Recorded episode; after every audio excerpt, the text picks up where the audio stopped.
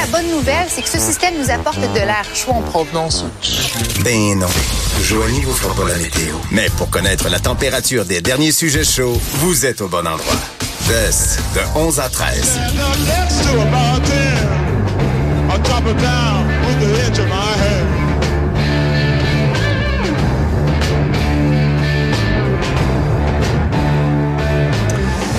Ah, ça fait presque 50 ans, euh, Woodstock. On sait que les festivités entourant le, Woodstock 50, enfin, on devait faire une édition cette année qui a été finalement qui a viré au désastre, mais un documentaire qui, euh, euh, qui est arrivé sur Netflix sur les 50 ans de Woodstock. Qu'est-ce qu'il en reste après 50 ans? Pour en parler, bon, on rejoint Mariem pour sa chronique cette semaine. Salut Mariem. Salut, vous allez bien? Ça va bien toi? Ça va très bien. Bon, très bien. Ah, justement, je nostalgique, moi. Ben ça, t'es nostalgique. On s'entend, on pourra pas aller euh, à Woodstock 50 euh, cette année parce que ça a été annulé. Alors, si on veut revivre cet événement-là d'une autre façon, ça va passer par un documentaire. Oui, c'est un nouveau documentaire qui est euh, maintenant disponible sur Netflix. C'est réalisé par Barack Goodman puis Don Clasey. Et en fait, ce documentaire-là, ce qui est intéressant, c'est que ça nous ramène aux trois jours qui, selon plusieurs personnes, et je pense qu'on est d'accord pour dire que ça aura changé le cours d'une génération. Euh, c'est un festival qui, euh, à la base, on s'attendait pas à ce qu'il y ait autant de monde, en fait, pas autant qu'un demi-million de personnes qui s'est rendu finalement euh, à Woodstock. Et ce qui est intéressant dans ce documentaire-là, c'est que c'est oui, on a le côté musical, mais on a toute l'organisation qui, en, que, que, ça a nécessité ce festival-là. Donc, as avant euh, comment ils faisaient les installations, les gens qui affluent, les noms, les milliers de personnes qui viennent à pied, qui viennent en auto, qui font du pouce. Euh, on voit un peu plus tard qu'ils vont décider qu'ils ne vendent plus de billets et que les billets coûtent rien. Euh, alors là, tu vois la foule en délire, tout le monde est content. C'est très dans le peace and love. Hein. Alors tout le monde est pieds nus, les fleurs dans les cheveux, le cœur ouvert et même plus. Et là, on célèbre l'amour, on dit non à la guerre du Vietnam. Et c'est ce qu'on vit dans ce, documentaire-là. Et, et tout au long du documentaire, on a des gens qui viennent témoigner qui étaient présents. Ça, c'est trop intéressant. Moi, je, connaissais déjà, bon, on a entendu Jimi Hendrix, mais, mais tout l'aspect euh, l'aspect nourriture. Parce qu'à un moment donné, ils ont manqué de nourriture. Il y avait trop de monde. Il y avait plus, il y avait pas pensé à, en avoir assez pour le nombre de personnes qui étaient présentes. Et Mariam, quand ça fume du pot, euh, je pense qu'il y a du monde qui avait faim là. Ben, ça donne faim. Puis même, il y avait des tentes de bonne fortune pour les bad trips. Euh, parce qu'il y en a eu quelques-uns, on s'en doute, euh, en 1969 à Woodstock. Alors là, c'est là des gens qui s'occupaient des autres personnes. à un moment donné, ils ont même amené 45 docteurs pour aider euh, les personnes sur place et les villages autour de, de, Woodstock se sont mobilisés pour amener de la nourriture. Fait que c'est vraiment intéressant parce que tu vois tout le côté un peu anthropologique, social de ce qui a été Woodstock, indépendamment de, de la musique. Même une communauté qui ont fait venir pour pour faire un genre de cuisine ou pour avoir une cuisine, avoir d'autres scènes d'autres scène ou qu'il allait avoir de la musique. Moi, j'ai trouvé ça, là, c'est des images fascinantes, des archives que je trouve qu'on n'a pas accès nécessairement ou qu'on n'a pas vu si souvent. Est-ce que euh, c'est parce que évidemment c'est devenu mythique puis on a certaines on a en tête toujours certaines une séquence bien précise, euh, mais est-ce que ça t'a fait dire, ouais, ça a quand même pas, pas l'air si le fun tout le temps, Woodstock, dans la mesure où tu étais justement dans des installations très rudimentaires, euh, dans le monde, il faisait chaud, il n'y avait pas d'eau. Est-ce que, bon, on a mis ça, c'est devenu mythique, mais sur place, c'était peut-être pas fun, le fun tout le temps. Ben, je te dirais que les images que, qui, nous montrent, que les gens qui témoignent, oui, il y avait tout ce vent-là d'amour et de partage et de musique, mais ça a été quand même des conditions un peu parce qu'il y avait vraiment pas assez de place pour le nombre de personnes qui étaient présentes.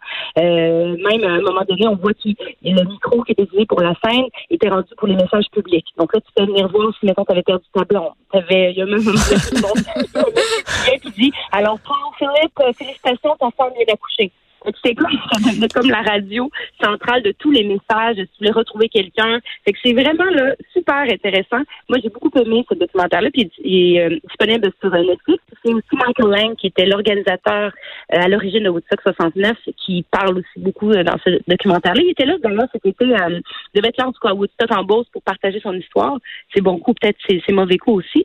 Mais, mais alors voilà, alors Woodstock 1969. Mariam, je trouve ça vraiment le fun que tu que tu parles de tout ça parce que c'est vrai qu'on en parle que très peu. On parle juste de l'aspect musical, mais on dirait que devant tout ça, moi, je me dis pourquoi ils ont juste pas annulé Woodstock? Quand il manque de bouffe, qu'il y a des médecins de partout qui viennent aider parce qu'il y a des gens qui battent trip. Quand le micro de la scène est devenu un micro d'annonce publique pour trouver les gens perdus ou pour, tu sais, je veux dire, à un moment donné, ça, clairement, il y avait des débordements. Tu sais, je sais que tu peux peut-être pas répondre à cette question-là, mais ben, moi, quand même.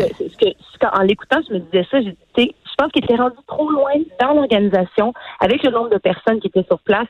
Euh, il s'est comme développé un sentiment de communauté. C'est quasiment les gens de Woodstock versus le reste de la planète. Là. Parce que euh, même les gens, sont, euh, à un moment donné, ils n'étaient même pas en contact avec le monde extérieur.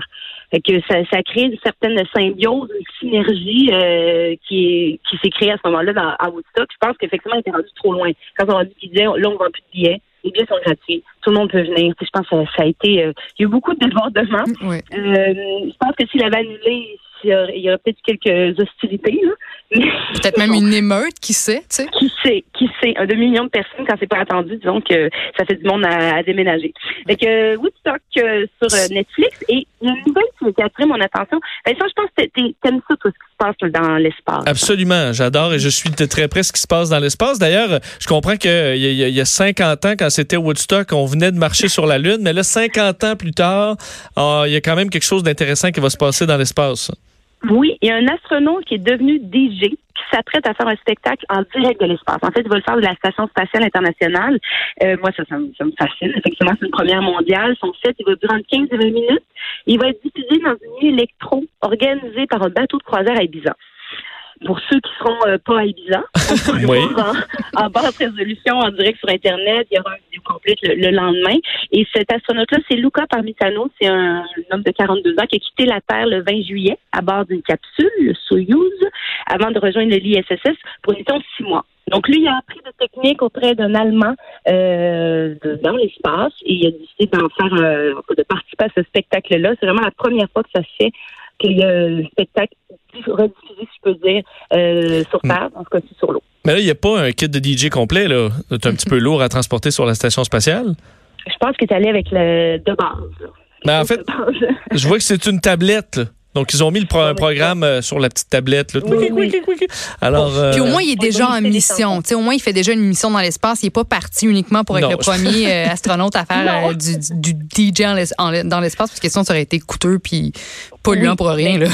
Exactement. C'est ce qu'il disait spécifier que euh, c'est dans ce temps libre que c'est pratiqué, donc pour pas qu'on euh, pointe du doigt justement le côté du temps pour un spectacle électro. Mais euh, c'est ça, je trouve ça quand même intéressant de savoir qu'on est rendu là quand même. Donc, quand est-ce qu'on peut écouter ça? C'est demain? Euh, oui, un petit peu. J'ai, euh, je vais te revenir. Il me semble que c'est demain qu'ils font. Puis le lendemain, donc le surlendemain, on pourra l'avoir euh, sur Internet euh, dans son entièreté. Bon, on va surveiller ça, le petit DJ set. La prochaine étape, ce sera peut-être un DJ sous l'océan. oui. Ah, pourquoi pas? Sous-marin? Tout ça change pas grand-chose à la musique, par contre. Alors, on verra si ça a un effet plus envoûtant. Euh, Marianne, merci beaucoup d'avoir été des nôtres cette semaine, cette semaine et cet été. C'était un grand plaisir. Ben oui. C'est un grand plaisir partagé. Merci beaucoup. bye bye. Euh, Mariam, donc qui nous euh, qui nous parlait d'effectivement cette euh, prestation. Vous comprenez que les astronautes ont une petite liberté de faire des euh, des, des, trucs et ben, lui c'est de c'est de mixer là.